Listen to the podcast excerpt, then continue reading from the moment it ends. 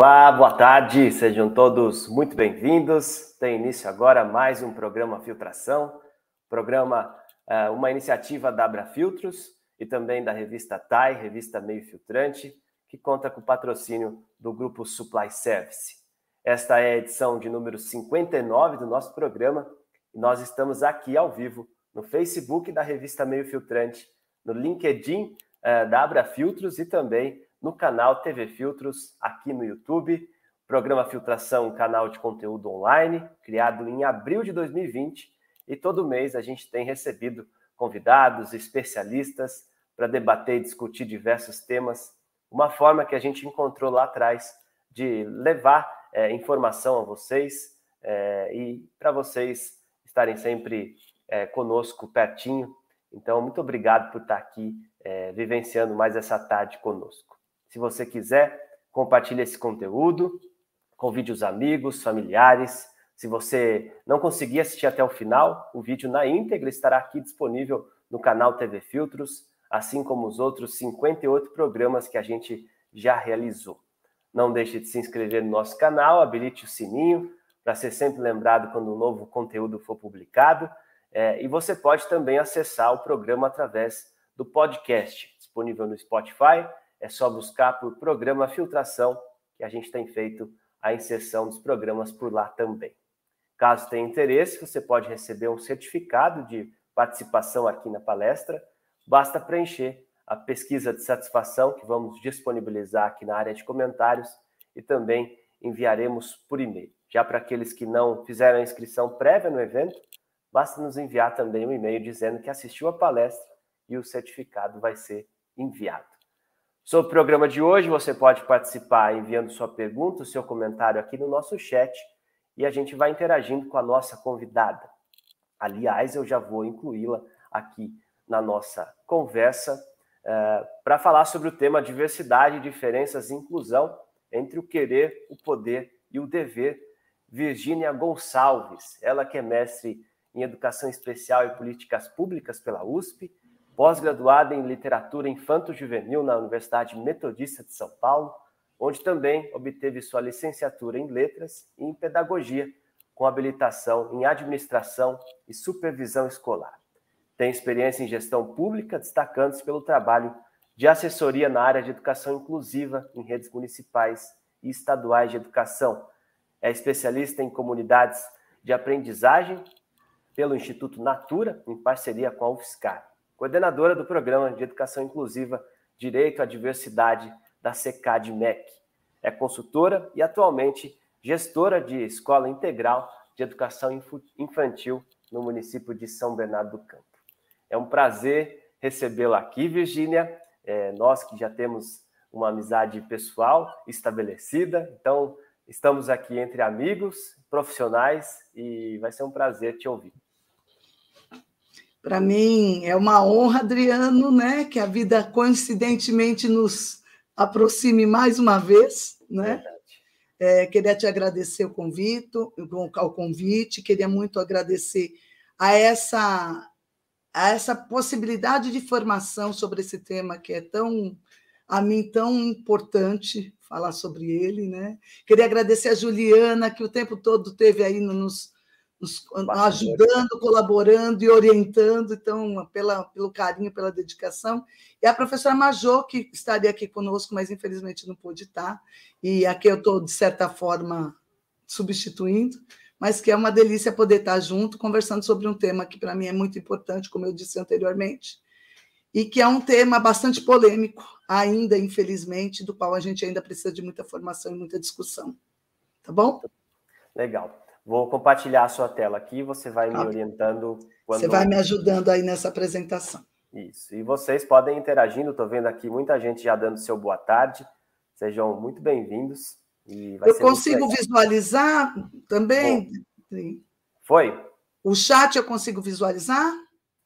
É, eu acho que não consegue.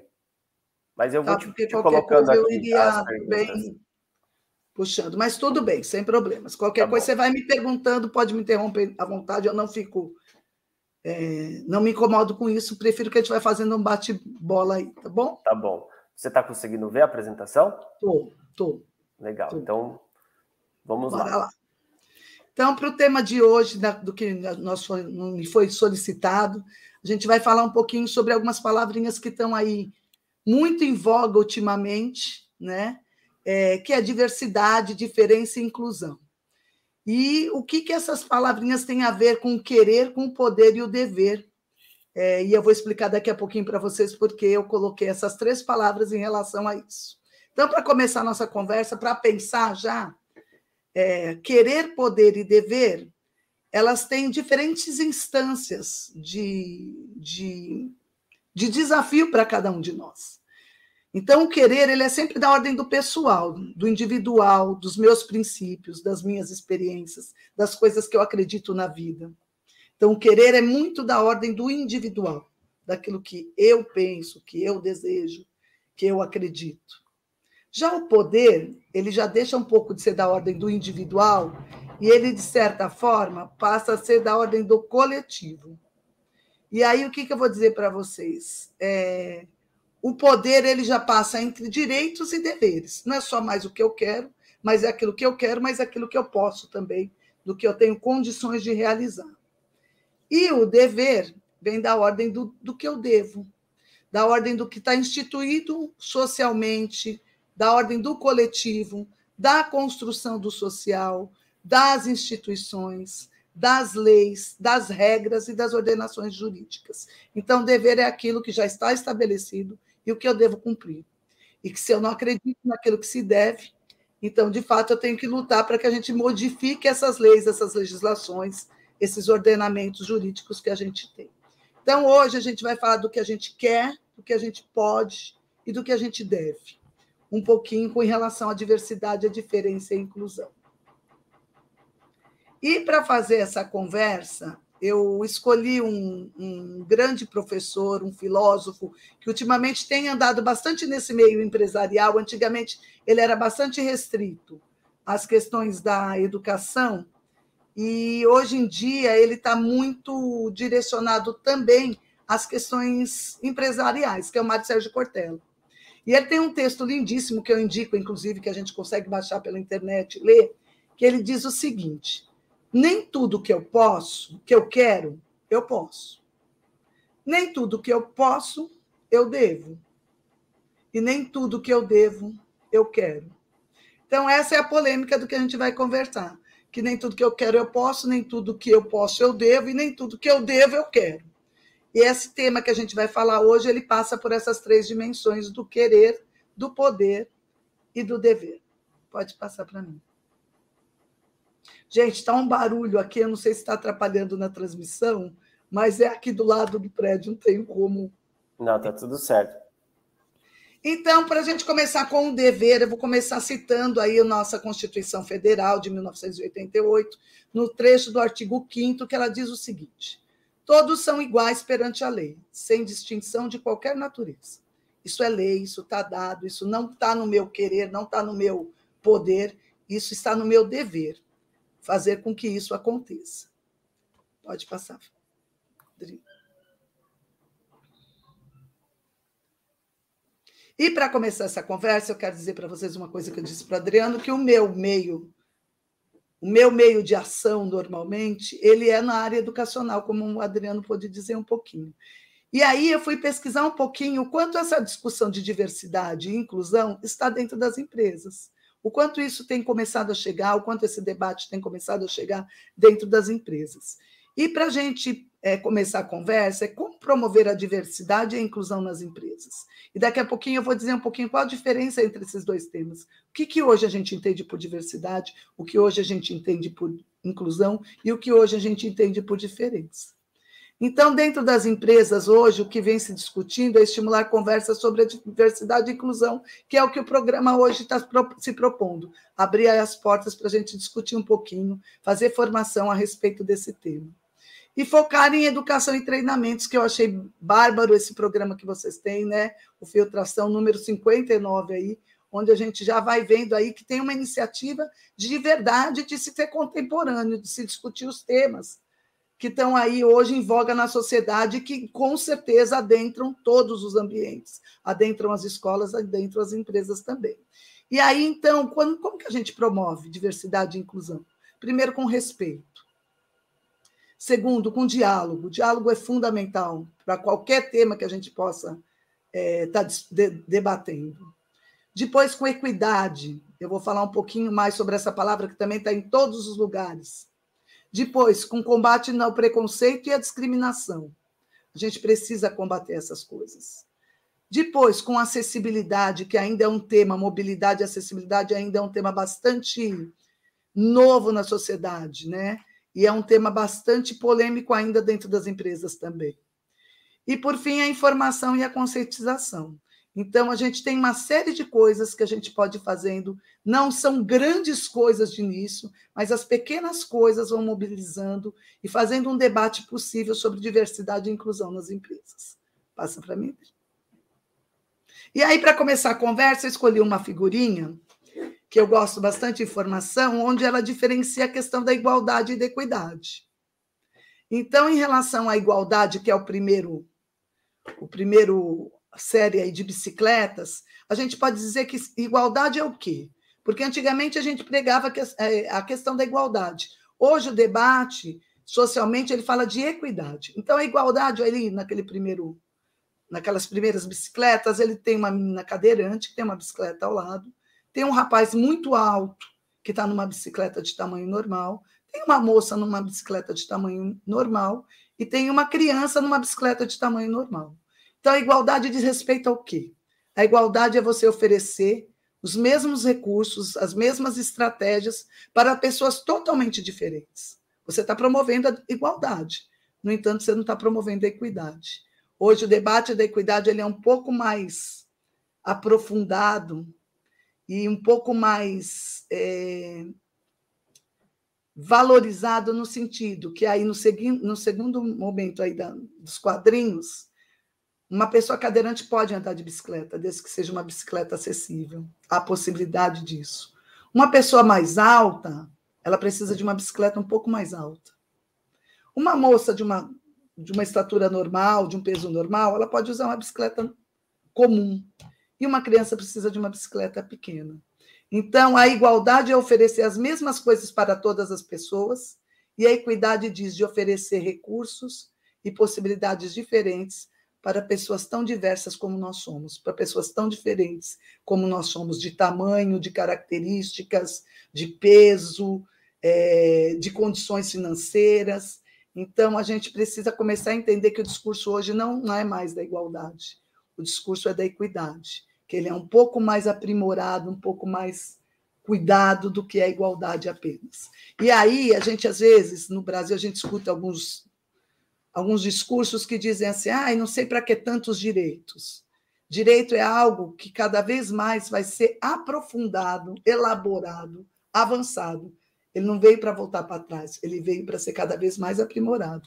Então, a equidade vem nesse aprimoramento aí, dessa discussão que a gente está se propondo a fazer hoje. Podemos ir. E aí, para a gente começar a diferenciar o que é diversidade, o que é diferença e o que é inclusão, eu vou começar dizendo sobre diversidade, que é uma palavra que está em voga, em tudo a gente ouve falar de diversidade, em propagandas, nos filmes, nas novelas, na vida real, nos, nas repartições públicas, no banco, em todos os lugares a gente está falando de diversidade. O que quer dizer isso? Quer dizer que esse tema é um tema que ainda precisa ser muito discutido pela sociedade. E diversidade quer dizer o quê?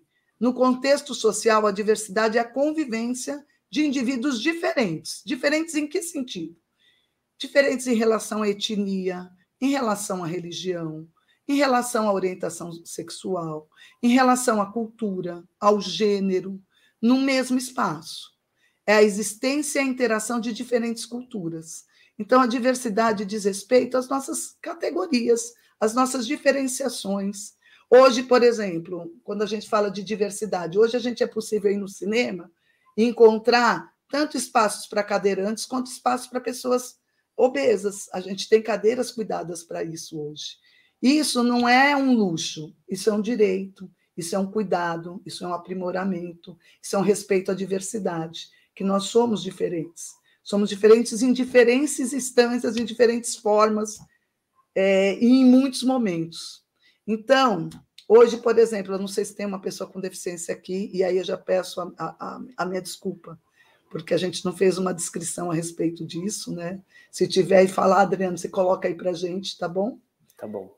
E aí, nas organizações, como essa questão da diversidade aparece diariamente, aí, seja nas nossas escolas, sejam nas nossas empresas, sejam nos nossos é, postos de trabalho, sejam aonde a gente estiver.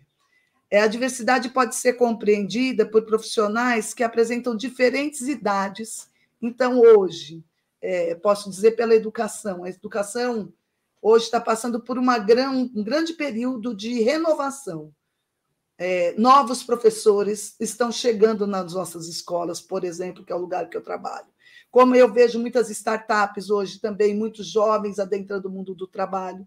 Então, a idade é uma questão de diversidade é, o nosso conhecimento em determinada. A minha experiência hoje não é a mesma da minha experiência quando eu comecei a trabalhar em educação com 18 anos. E a gente precisa considerar essa diversidade como algo que vem a somar, que vem a nos ensinar, que vem a fazer junto. A questão das etnias está é, é, tá por conta da diversidade. A questão das necessidades especiais, e aí entram as pessoas com deficiência. Hoje a gente não fala mais pessoas especiais, a gente fala mais pessoas deficientes, a gente fala mais, a gente fala pessoas com deficiência. É, a diversidade fala das religiões, que hoje anda tão debatido socialmente as questões da religião e que elas precisam ser consideradas a diversidade que a gente tem nas religiões, de estado civil, de crenças variadas, de orientações sexuais, de classes sociais distintas.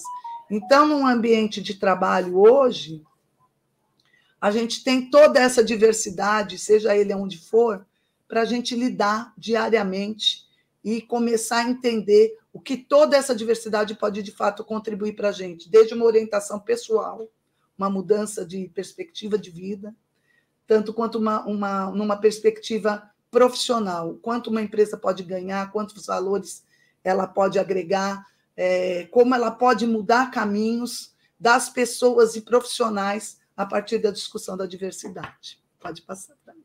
Está muito rápido, Rodrigo? Está tudo Bem? ótimo. E aí eu trouxe para ilustrar um pouco a discussão da diversidade um quadro que eu gosto muito, que é o quadro Operários, que é da Tarsila do Amaral, que é um quadro de 1933.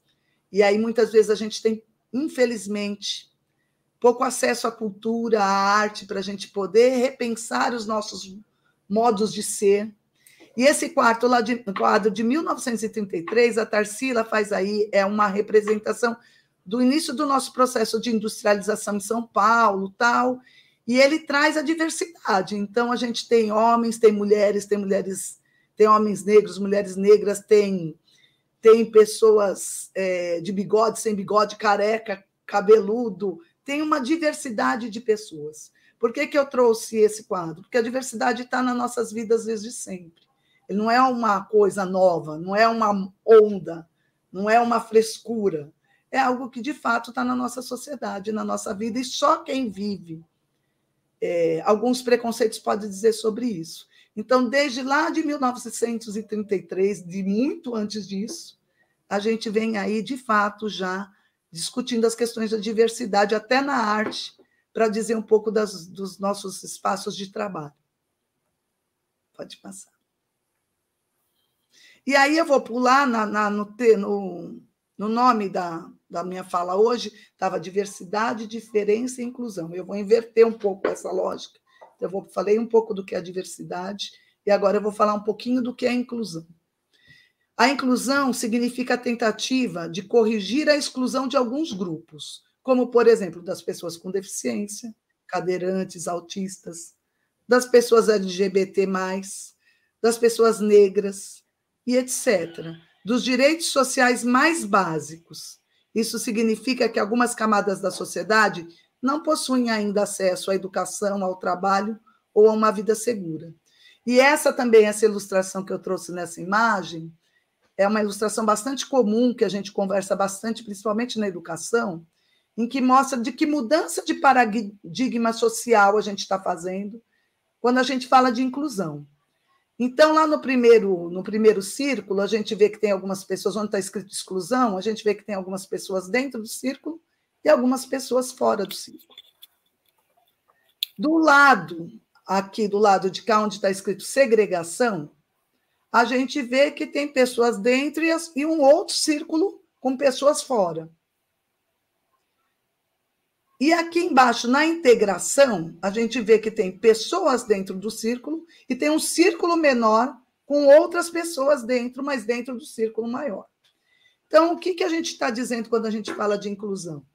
Que há tempos atrás, não tanto tempo quanto a gente imagina, algumas pessoas não poderiam, por exemplo, adentrar no mundo do trabalho, quando a gente pensa é, numa fala para empresas, ou não poderiam ir para a escola Algumas pessoas nunca saíram de suas casas, ou o tempo todo estiveram em ambientes hospitalares, nunca saíram dessa condição. Isso era uma exclusão. A gente pode pensar na família da gente mesmo. Algumas pessoas com alguma dificuldade com alguma deficiência que nunca saíram de casa, viveram o tempo todo trancafiadas.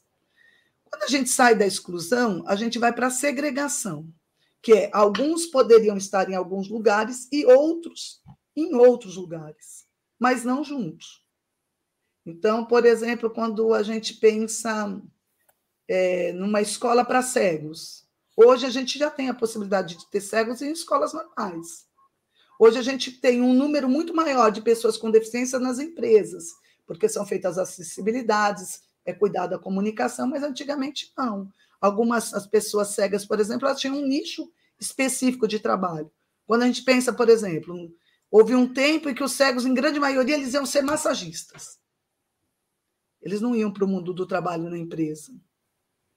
E aí a gente teve uma outra mudança depois, com o tempo, que é a integração.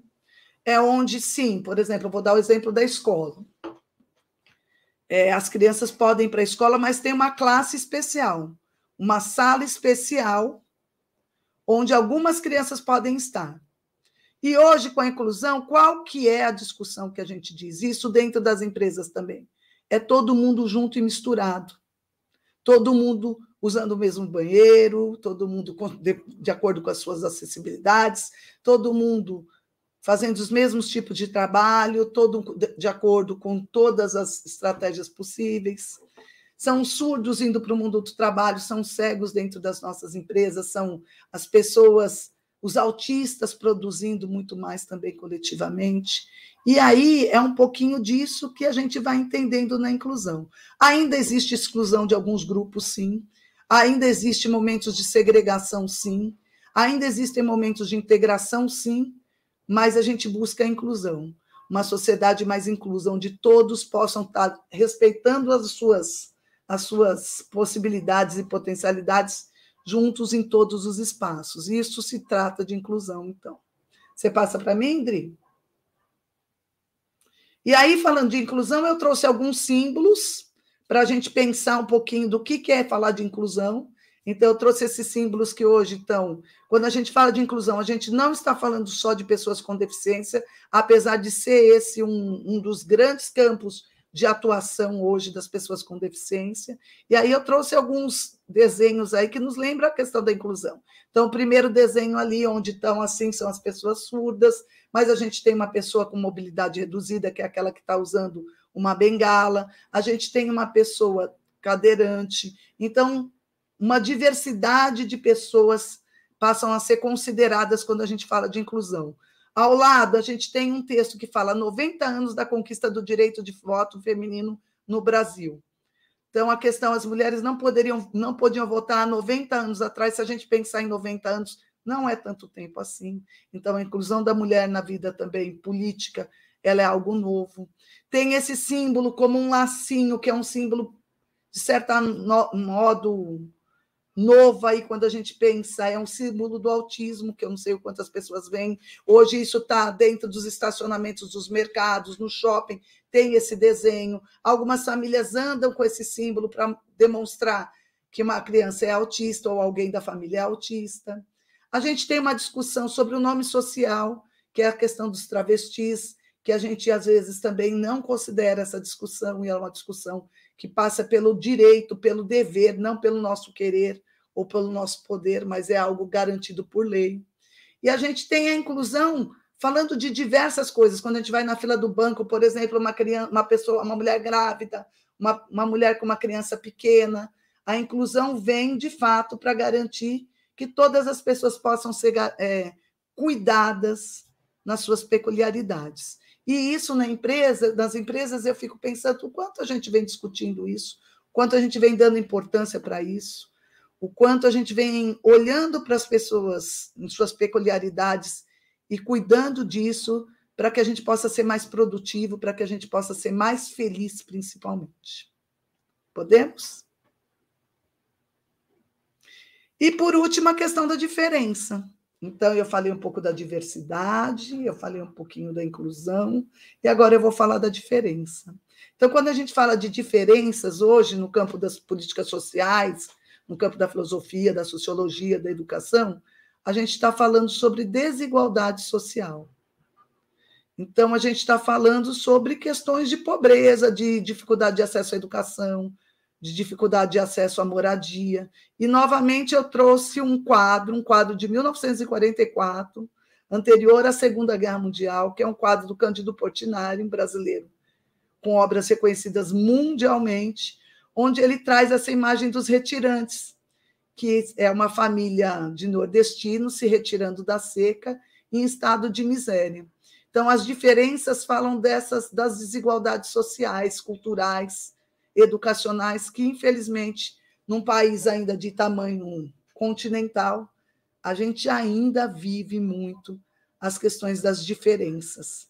E essas diferenças elas estão com certeza dentro das nossas empresas, dos nossos lugares de trabalho. É, desde a pessoa que limpa o banheiro, desde a pessoa que serve o cafezinho, desde a atendente, a gente ainda tem questões sérias de desigualdade social é, na, nossa, na nossa sociedade, infelizmente. E isso, então, não é um assunto novo, é um assunto antigo, mas perene, do qual a gente ainda continua precisando conversar. Pode passar. E para falar dessa questão da diferença, eu trouxe esse quadradinho aqui, esse desenho, é, que eu acho que ele ilustra bem quando a gente fala de diversidade de, de inclusão e de diferença. Então, um professor sentado aí, vamos dizer, ele está como se fosse uma sala de aula na selva, e ele fala assim: para que a seleção seja justa, todos passarão por uma prova, subam na árvore. Então, esse quadradinho ele ilustra que aí está longe da igualdade e está longe da equidade. Porque para um elefante é muito mais fácil chegar no, no, no topo da árvore, mas não é impossível subir. Para o macaco, ele vai ter muito mais possibilidade, rapidez, agilidade e condição de chegar e subir no topo dessa árvore. Pro, eu não sei se é possível ver ali, é um aquário com peixe. O peixe nem vai poder participar de um processo seletivo assim. E aí a gente tem aí um pássaro, porque também, o qual também vai ter condição de participar, mas esse quadradinho vai falando o que na diferença? Que a gente, às vezes, tem um, um discurso que fala, ah, isso é frescura, é todo mundo igual, fica falando com esse papo de diversidade, de diferença, e não. Infelizmente, a gente continua assim, tendo muitas questões referentes a isso nos nossos espaços de trabalho. Nós, muitas vezes, achamos que não, não promovemos esse tipo de, de, de de preconceitos, de discriminações, mas a gente, nas nossas falas, a gente ainda, às vezes a gente propõe trabalhos para nós e para os outros que não consideram as nossas diversidades, as nossas inclusões e as nossas diferenças. Então, esse é um tema que precisa ser olhado ali no miudinho do dia a dia do trabalho, com cada um que a gente conversa, com cada um com que a gente se relaciona, nas nossas famílias, porque é um tema que, de fato, pode nos tornar ser humanos melhores. Pode passar. E aí, então, falando um pouco de diversidade, falamos um pouquinho de diferença, falamos um pouquinho de inclusão. E aí a gente volta nesse querer, poder e dever. Além do preconceito com mulheres, negros, LGBT, pessoas com deficiência, fatores como idade, escolaridade, religião, peso, aparência também são motivos que dificultam o relacionamento entre os colegas em uma empresa. Isso é no cotidiano, seja na escola, seja na empresa, seja na sociedade, seja nos nossos espaços de lazer, isso é, ainda é bastante comum. As diferenças são muitas, bem como os preconceitos. Respeitar as diferenças vai muito além de não agredir fisicamente o outro. Há muitas formas de desrespeitar uma pessoa de formas muito sutis, que, tem, que também geram intolerância, como piadas, comentários que parecem inofensivos, mas que diminuem, categorizam e ofendem as pessoas. Então, quando a gente fala desses três temas, diversidade, diferença e inclusão, a gente pode estar no momento da nossa vida que a gente não quer, que a gente não acredita, que eu acho que isso aí é balela, não serve para nada, sempre foi assim. Mas a gente pode agir desse jeito? Não, a gente não pode, porque hoje a gente tem o dever de considerar esse debate, de considerar a diferença das pessoas, de respeitar as pessoas, porque hoje a gente tem leis que garantem isso.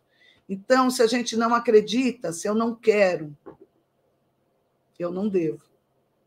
Porque hoje a gente tem é, toda uma organização jurídica, uma organização institucional, a gente tem regras, tem de, direitos e deveres que garantem e, e, preservam o direito de todas as pessoas, como lá o artigo 5, quinto que eu li da Constituição. É, nesse sentido, as pessoas que não acreditam na importância desse debate, elas precisam fazer outras lutas para mudar as leis, porque as leis estão dadas e elas estão em vigor ainda que muitas vezes em, em, amplo debate, porque uma sociedade não muda simplesmente pelo fato dela ter uma lei. Mas sem leis, ela também não se mobiliza muito para mudar. Então, hoje, quando a gente fala disso, não fala mais de diversidade, a gente não fala mais do meu querer, se eu gosto, se eu concordo, se eu acho bom, se eu acho ruim. Não falamos mais do nosso poder. Ah, vou fazer se eu quero. Se eu quiser, faça. Se não quiser, eu não faço. Porque, de fato, a gente fala de um dever, de um dever inscrito institucionalmente, ordenado juridicamente. E aí eu, eu fico aberta se tiver alguém da ordem aí do, do direito que possa questionar ou me perguntar alguma coisa para que a gente possa falar mais sobre essa questão do dever. E o dever, ele tem uma coisa que é muito perigosa, porque muitas vezes a gente obedece, mas não acredita. Que era aquela frase do Mário Sérgio Cortella lá que eu iniciei. E hoje o debate precisa ser da gente de verdade estudar, compreender, entender do que a gente está falando e principalmente respeitar. Para quê? Porque essas mudanças estão dadas e vão ser consolidadas cada vez mais. Passa para mim, Dri. E aí a gente acha que essas discussões são novas. Então eu peguei uma linha do tempo, por exemplo, de uma discussão sobre a questão do antirracismo no Brasil que muitas vezes a gente fala, ah, agora isso virou moda, todo mundo fala disso. Não, a gente vem aí num movimento social muito antigo, desde o, das brigas pelos quilombos que se formaram, depois o abolicionismo, quando lá a princesa Isabel decretou a questão da abolição dos escravos. A gente teve a revolta da chibata, a gente teve a marcha zumbi. Depois se transformou no Dia da Consciência Negra, que de repente a gente achou que aquilo lá tinha virado moda, que criaram o Dia da Consciência Negra, que é o dia 20 de novembro. E hoje a gente tem um outro movimento que estão chamando de Vidas Negras Importam. Eu trouxe esse, essa linha do tempo para dizer que um movimento social, uma questão de diversidade, de inclusão, é, ela não surge do nada, ela é sempre um processo histórico e de longa data. Então, todos esses debates que a gente vem fazendo, falando sobre essas coisas, eles não são modinha e não são de agora. Eles são lutas muito antigas por direitos de diferentes grupos, é, buscando o direito à diversidade à inclusão e à diminuição da desigualdade. É disso que a gente está falando. Pode ir. Hoje, então, quando a gente fala nas empresas, quando a gente fala na sociedade, quando a gente fala nas escolas, é, dos principais movimentos de direitos, do que, que a gente fala, do que, que a gente tem ouvido falar muito, então. A questão do feminismo ela está em alta, e aquilo que eu falo, a gente pode não querer, a gente não tem esse poder, mas hoje a gente tem esse dever, porque isso está instituído. A gente fala da luta das pessoas com deficiência, então, como eu estava dizendo, é, é uma luta onde a inserção das pessoas com deficiência no mercado de trabalho vem sendo motivo de muitos estudos, de muitas, de muita atenção, de muitas, muitos debates. A questão das cotas, que muitas vezes as empresas não conseguem nem no fato, nem contratar e muitas vezes só faz isso apenas pro forma, mas a gente tem esse debate da pessoa com deficiência no mundo do trabalho. A gente tem o debate do antirracismo, que também é uma questão histórica muito forte no Brasil. E a gente tem a questão do LGBTQ, que também é uma questão polêmica, onde muitas vezes as pessoas querem debater isso na ordem do querer. Eu quero, eu gosto, eu não gosto, eu aceito, eu não aceito. Mas isso não é da ordem do individual, do querer da gente. Do querer, a gente pode ir para a vida pessoal da gente, das nossas escolhas pessoais. Mas na sociedade, isso não é possível, isso hoje é da ordem do dever, porque existe legislação a respeito, e a gente, se não acredita, esse é um debate mundial, se a gente não concorda, se a gente não acredita, a gente precisa mudar as nossas leis, as nossas disputas históricas. Pode passar. E aí, quais as vantagens de todo esse debate aí da diversidade e da inclusão numa organização? Então, hoje, estudos em Harvard, Oxford, nas grandes universidades mundiais, esse debate não é um debate brasileiro, esse debate é um debate mundial, com avanços e retrocessos, com escolhas do querer, do poder e do dever. É, mas os estudos hoje, os grandes estudos, a ciência mostra, as grandes universidades mostram que a diversidade e a inclusão em todas as, as organizações, na escola, nas indústrias, é, na sociedade em geral, ela aumenta a criatividade organizacional. Então, a diversidade. Quando a gente pensa, por exemplo, quando a gente tem a oportunidade de fazer um trabalho é, no Nordeste do país, é, são outras questões que estão sendo colocadas lá, são outras perspectivas de trabalho. E quando a gente troca, a gente tem essa possibilidade de aprender, aprender a fazer diferente, aprender outras formas de organização. Então, ela com certeza aumenta a criatividade organizacional de uma empresa. A diversidade, quando a gente pensa, por exemplo, na questão geracional, os mais novos com os mais velhos, os mais experientes com os que estão chegando agora é, a inovação ela é um, um, um grande alicerce desse debate da diversidade.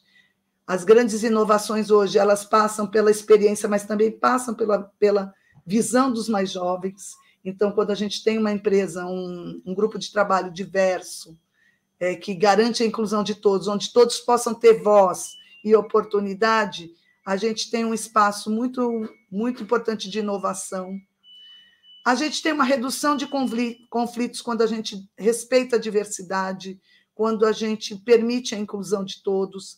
Então, a gente diminui os conflitos. Esse é um dos principais pontos de estudos hoje sobre esse tema, a diminuição da violência é, a partir do respeito à diversidade e à inclusão.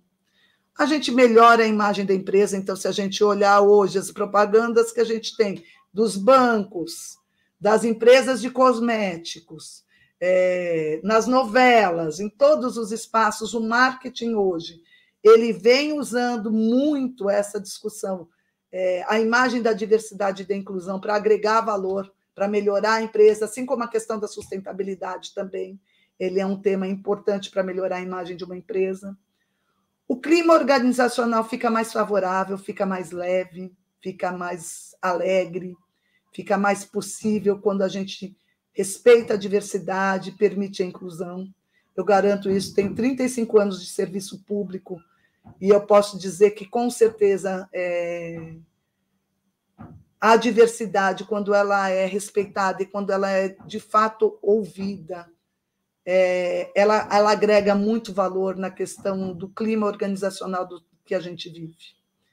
A gente tem uma diminuição da rotatividade de funcionários, isso também é comprovado por muitos estudos, é só dar aí um, uma olhada no Google que a gente consegue comprovar isso, ainda que existam muitos desafios, como, por exemplo, a questão da, da acessibilidade, a questão da comunicação com as pessoas surdas, É, a gente ainda tem muita, muitas dificuldades com relação a esses avanços, mas ainda assim, uma empresa diversa, uma empresa que respeita a todas as pessoas, é, ela tem uma diminuição no, na rotatividade dos seus funcionários e ela alcança melhores resultados. Também os estudos apontam que essas empresas, e, e volto a dizer, pelo número de marketing, de propaganda que a gente vê com esse tema, a gente pode acreditar que, de fato, isso agrega algum valor e os resultados são melhores quando a gente discute, quando a gente pensa sobre isso, debate sobre isso e implementações no nosso trabalho. Pode passar. Passa para mim, Dri. Foi.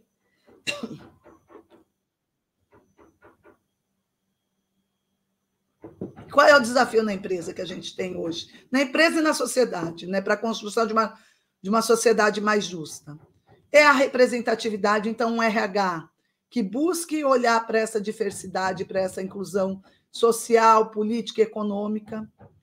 É, política, quando a gente diz, a gente não está falando de política partidária, porque tudo hoje virou política partidária. A gente está falando de opiniões diversas, de experiências diferentes, de pessoas é, com outras opiniões, com outras posições, e que isso, a representatividade ela é muito importante. A gente tem um desafio na empresa a questão do acesso a recursos, a educação e informação para combater as discriminações e preconceitos. Então, isso que está sendo feito aqui pela, pela filtração é um investimento em recursos de educação e informação, um belo investimento poder debater sobre essas coisas. E é fato que uma conversa única a gente não dá conta disso, mas se a gente conseguir parar um pouquinho para olhar para os nossos ambientes de trabalho e diagnosticar algumas coisas, onde está essa inclusão, ou onde ela não está, onde está essa diversidade, ou onde ela não tem espaço, eu acho que já ajuda para um primeiro passo. E o desafio também é tornar a vida das pessoas, a segurança e a saúde, diminuindo as desigualdades. Então, a questão do emprego no, no Brasil, ele é uma das maiores pautas aí né, que a gente vem ouvindo ultimamente, e as empresas, quando elas são mais diversas e quando elas buscam a inclusão, com certeza elas diminuem as desigualdades e tornam a sociedade mais justa. Isso é muito importante. Pode passar. E aí eu vou terminando aqui com vocês. Eu trouxe uma coisa de professora, e é a professora mesmo, uma tirinha da Mafalda, em que ela fala assim: as pessoas esperam que o ano que está começando seja melhor que o anterior. Aposto que o ano que está começando espera que as pessoas é que sejam melhores. Então, as mudanças que a gente espera na sociedade só irão ocorrer se ocorrerem primeiro em nós mesmos. Não tem uma mudança que não seja feita por nossas próprias mãos, pelos nossos próprios debates, pelas nossas próprias inquietações.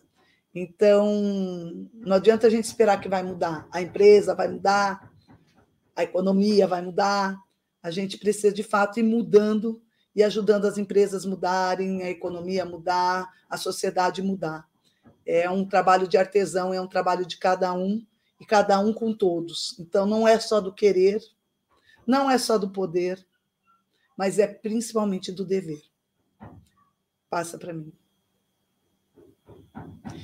E quando a gente fala dessas coisas de diversidade, inclusão e diferença, a gente diz o seguinte: os direitos de todos são violados quando os direitos de um só estiver ameaçado. Então, quando uma pessoa é desrespeitada no seu espaço de trabalho, quando um cadeirante é impossibilitado de usar um banheiro com dignidade, quando uma pessoa com uma deficiência visual não é ouvida numa reunião porque ela tem uma deficiência, a gente está violando um direito. E quando a gente viola um direito de um, a gente está violando o direito de todos. É sobre esse debate que a diversidade e a inclusão traz, e é por isso que eu acredito tanto nele. Ainda que muitas vezes também caia em tentação de fazer coisas que depois, quando eu paro e penso, eu vejo que não foi tão, tão bacana assim em relação a esse debate. Pode passar, André. E aí eu vou fechando aqui com duas frases do Mário Sérgio Cortella, que eu falei para vocês, que eu deixo de indicação aí para quem quer entender um pouco mais desse assunto, sobre ética principalmente. E ele diz assim: múltiplas são as pistas sobre o lugar onde se encontra a chave da felicidade.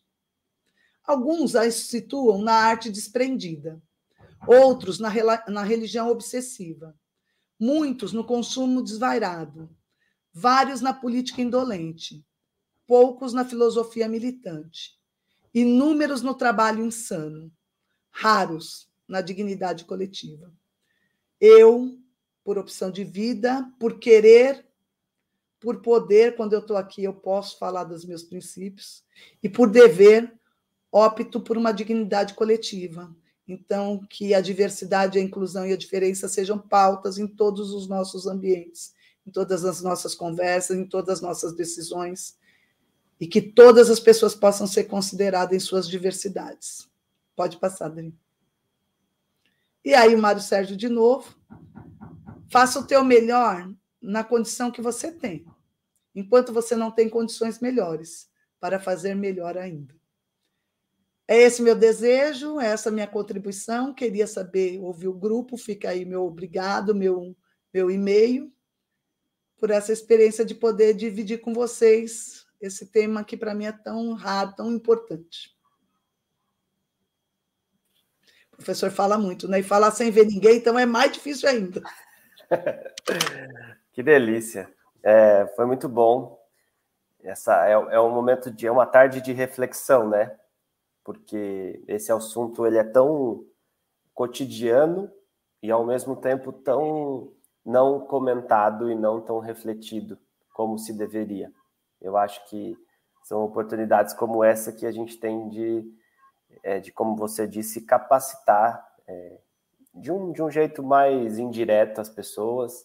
É, é um, um pouquinho daqui, fazendo sua parte ali, e a gente vai conseguindo transformar de alguma forma esse, esse nosso futuro, né? Nosso presente e futuro. Muito é. gostoso. É no presente que começa o futuro, né? Exatamente. É no hoje. É. Exatamente. Eu vou pedir para a Juliana colocar a nossa pesquisa de satisfação aqui nos nossos comentários enquanto a gente vai conversando, porque é, foi muito legal esse, essa linha do tempo que você fez, principalmente porque a gente tinha essa coisa da, da diversidade, da diferença, da inclusão muito ligado à desigualdade social.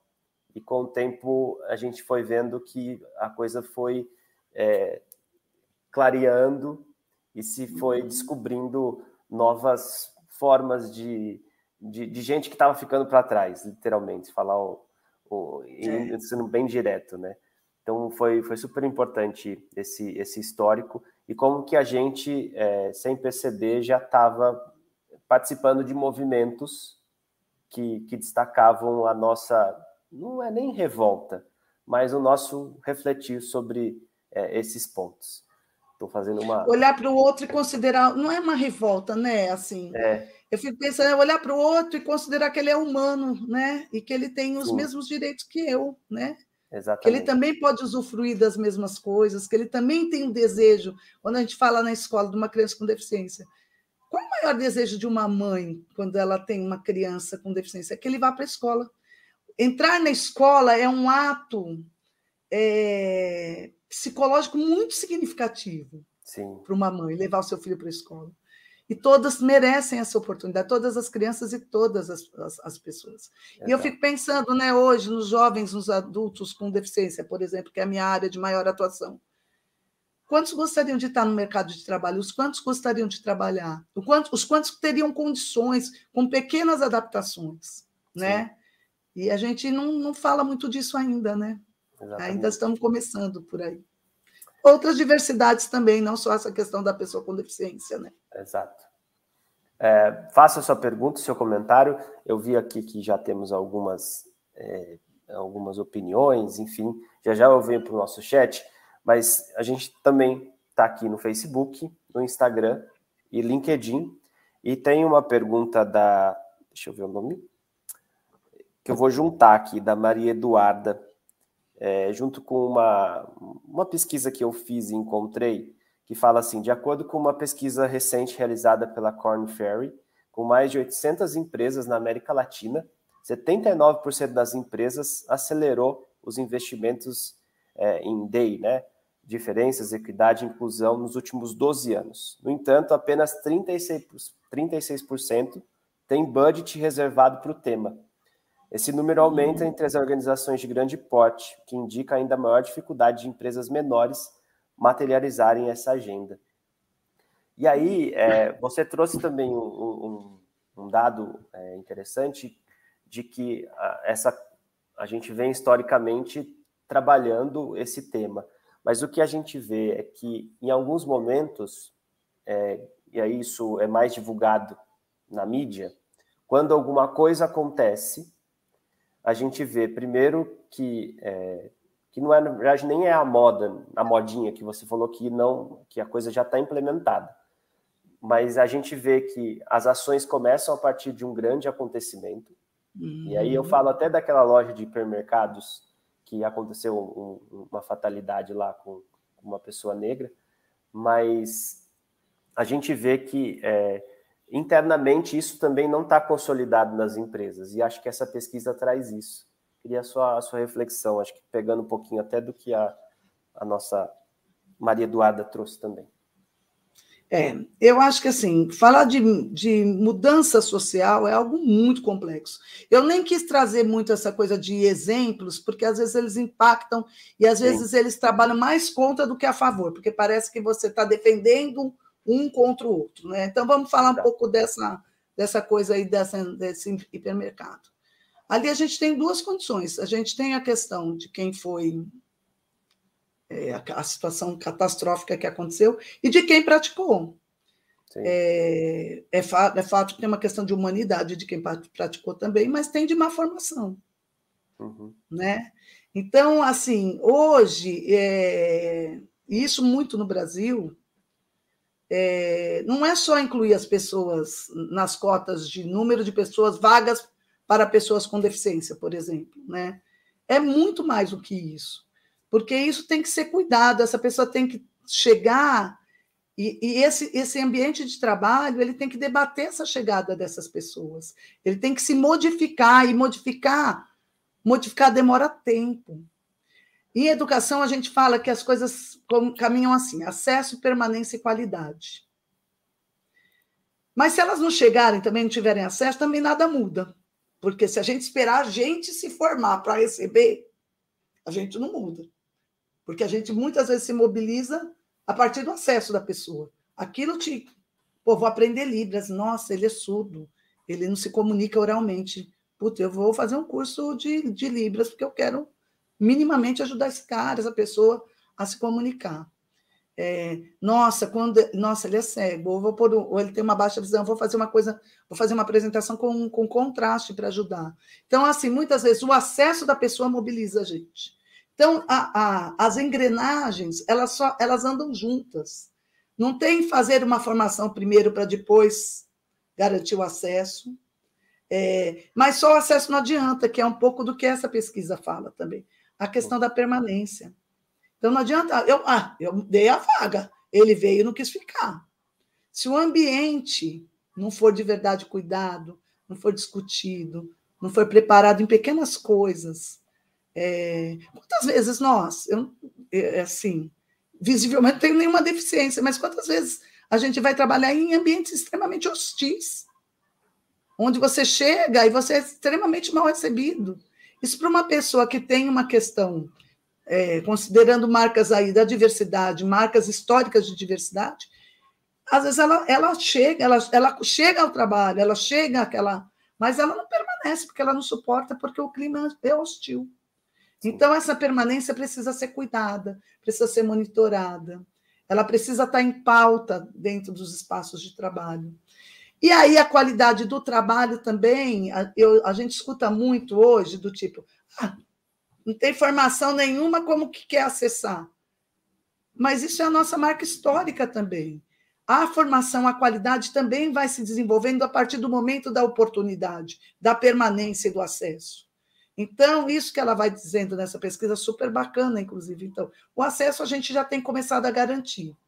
A permanência e a qualidade, eu acho que ainda é um grande desafio nas empresas, né? Que é um, esse debate é um, é um debate que envolve qualidade, né? Da gente olhar para isso, prestar atenção, putz, olha, é verdade, isso aí, ó. E naquele caso do hipermercado que a gente estava dizendo, é isso. É, as pessoas começam a frequentar, é, isso é maravilhoso, até acesso aos espaços, estarem nos lugares, e a gente começa a precisar entender e perceber e se aproximar de um outro jeito. E muitas pessoas não têm essa formação e são colocadas em alguns postos de trabalho também. É tão cruel para quem é, sofre o preconceito, mas também é cruel para quem não sabe o que fazer. Então, eu acho que é, é esse aí é o jogo.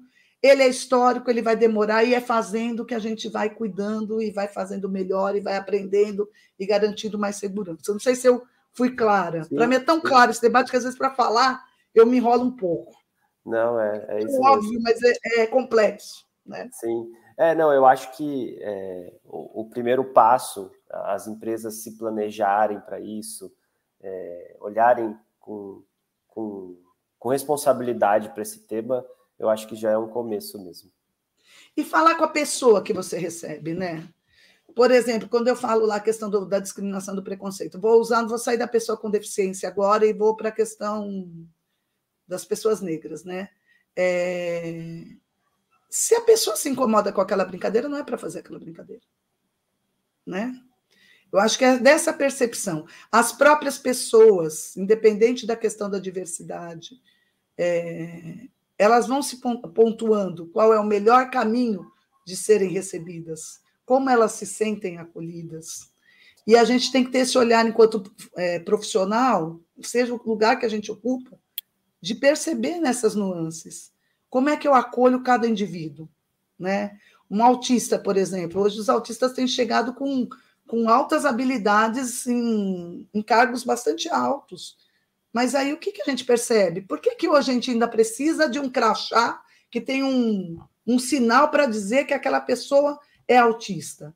Porque a gente não observa o outro, porque a gente não respeita o outro, a diferença do outro.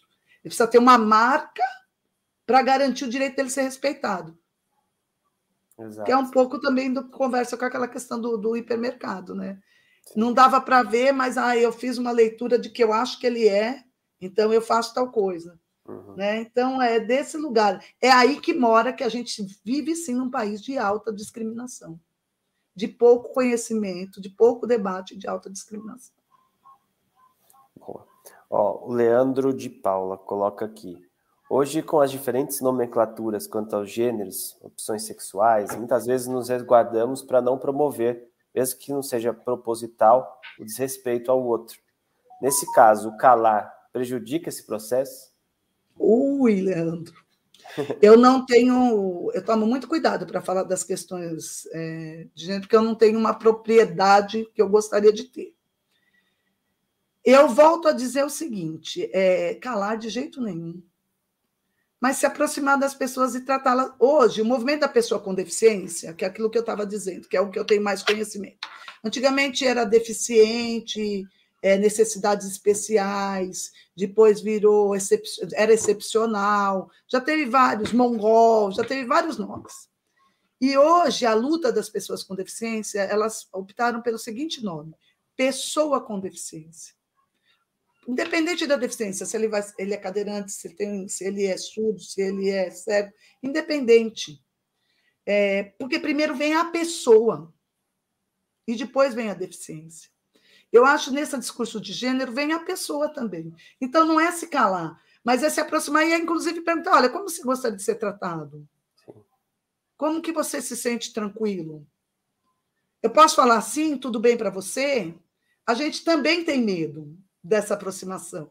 E aí a gente cala porque a gente tem medo. Medo, primeiro, de não saber, medo de não entender, medo das inúmeras. É... Consequências, né? É, a gente tem, mas a gente tem que se aproximar da pessoa e deixar, por exemplo, eu tenho usado TODS. Quando eu falo em vez de todos e todas, eu tenho usado TODS. Muitas pessoas falam, isso é frescura. Eu não sei se é frescura. Não é do meu universo.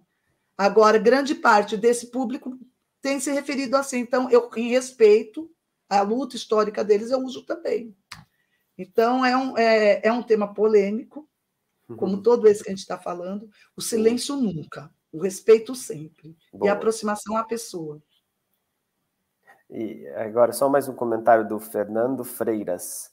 Uh, tenho minha mãe acamada. As dificuldades junto ao governo para conseguir insumos ou medicamentos é muito grande.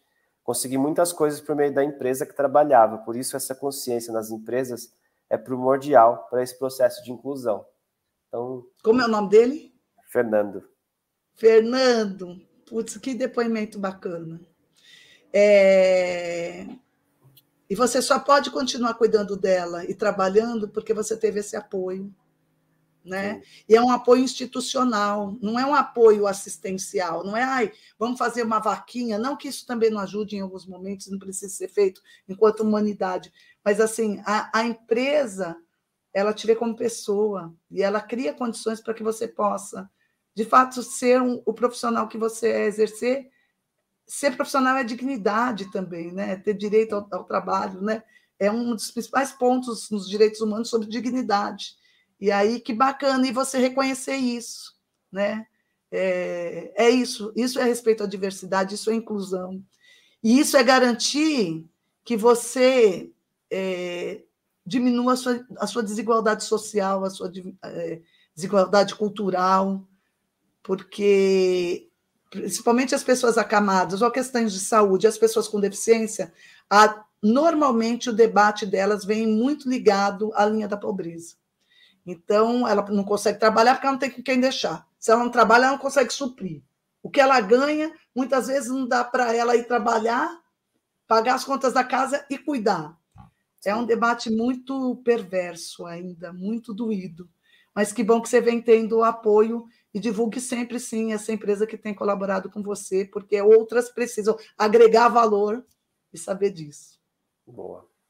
Bom, indo para os nossos finalmente, quero aqui agradecer quem esteve conosco aqui, colocou o seu boa tarde, Marco Antônio, a Mauri, a Juliana, a Loiana, o Perseu, a Sandra, Elisa, Rogéria, Rogéria é editora das revistas Meio Filtrante Revista TAI, nossa parceira nessa iniciativa, a Rosângela aqui com a gente também, a Camila, a Elizabeth, que colocou aqui boa tarde para que nós, para nós que trabalhamos com educação, sua palestra nos acrescenta.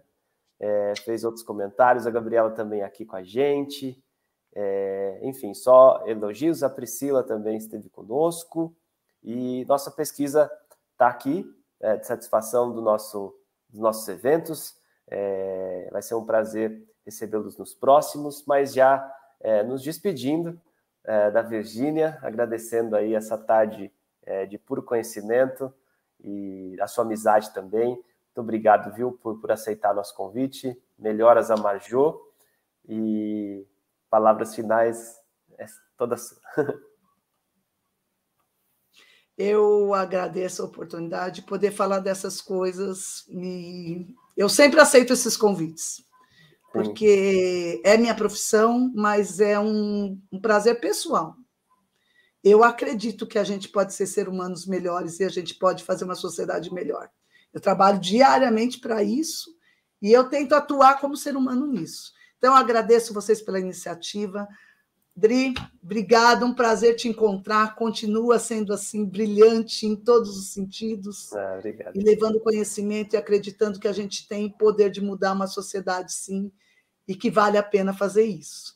Ju, obrigado, obrigado a todo mundo que teve presente, paciência para ouvir a gente falando sobre esse tema. E eu estou sempre à disposição, tá bom? Legal. Muito obrigado. Agradecer também aqui a presença do nosso presidente, senhor João Moura, que é, deu aqui o seu boa tarde, seu parabéns também pela palestra. Como diz nosso presidente, é, ele sempre entrega as chaves da Abra Filtros é, para os nossos convidados e eu tenho certeza que vai entregar para você também. Então, tem as portas abertas para sempre voltar. É... Obrigado, obrigado, obrigado, com o maior prazer. Rodrigo Bicudo também está aqui, muito obrigado pela presença. Enfim, todo mundo que é, está aqui conosco ao vivo, está nos assistindo também no programa gravado ou nos ouvindo no podcast, muito obrigado pela presença. Nós temos um novo encontro é, no dia 20 de outubro com um novo tema e a gente espera por vocês. Muito obrigado, se cuidem e até a próxima, gente. Tchau, tchau. Até logo. Obrigado, gente. Até mais.